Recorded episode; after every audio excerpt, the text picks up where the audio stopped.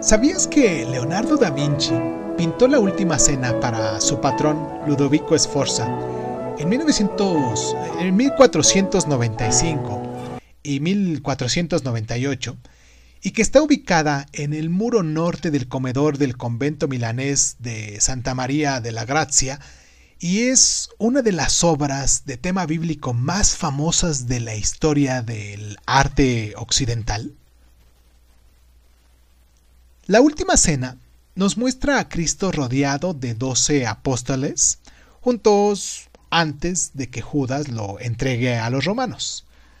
De acuerdo con la teología cristiana, este episodio marca la primera celebración de la Eucaristía, puesto que fue durante esa cena cuando Cristo transformó el pan y el vino de la mesa en su cuerpo y su sangre.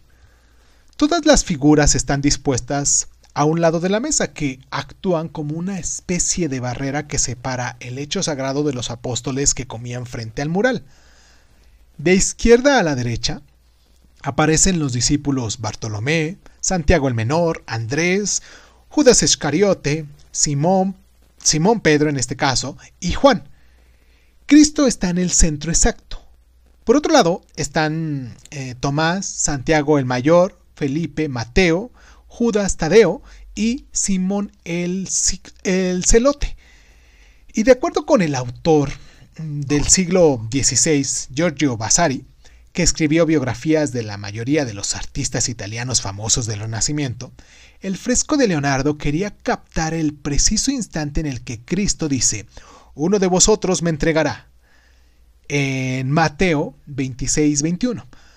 Los apóstoles em, eh, aparecen pues relacionados a su palabra, expresando cada uno sus emociones diferentes, lo que es la negación, la duda, la ira, la incredulidad o simplemente el amor.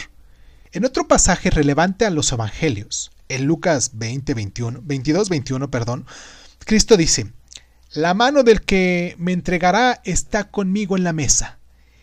En este fresco de Leonardo, Judas es el único que se halla junto a Cristo con su mano sobre la mesa.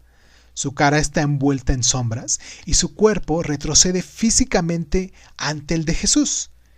En otras representaciones anteriores de la escena realizada por otros artistas, Judas parecía aislado del resto del grupo, o bien sentado y a solas en el lado opuesto de la mesa, o bien sin su halo. Leonardo lo diferencia de los apóstoles buenos de una manera más sutil, centrándose en su estado mental más que en sus atributos externos. El mural comenzó a deteriorarse no mucho después de haber sido pintado. Leonardo, que trabajaba con meticulosa precisión, no empleó las técnicas habituales en un fresco porque obligaban a pintar con más rapidez. En su lugar, experimentó con una mezcla de tempera y aceites que demostró ser muy inestables. El moho y las grietas empezaron a aparecer en muy pocos años. Además, en el año de 1656 se orandó una puerta en el muro, lo cual destruyó la parte en la que aparecían los pies de Cristo. Ahora bien, los intentos de restauración, acometidos en el siglo XVIII y XIX, solo tuvieron un éxito parcial, y durante la Segunda Guerra Mundial una bomba causó daños en el comedor. Ya en 1978, se llevó a cabo una gran campaña de restauración a cargo del gobierno italiano y supervisada eh, durante más de dos décadas por Pinin Brastilla Barcelón. Y el fresco recién restaurado se volvió a abrir eh, al público en 1999, una vez que el comedor estuvo equipado con un sistema de climatización.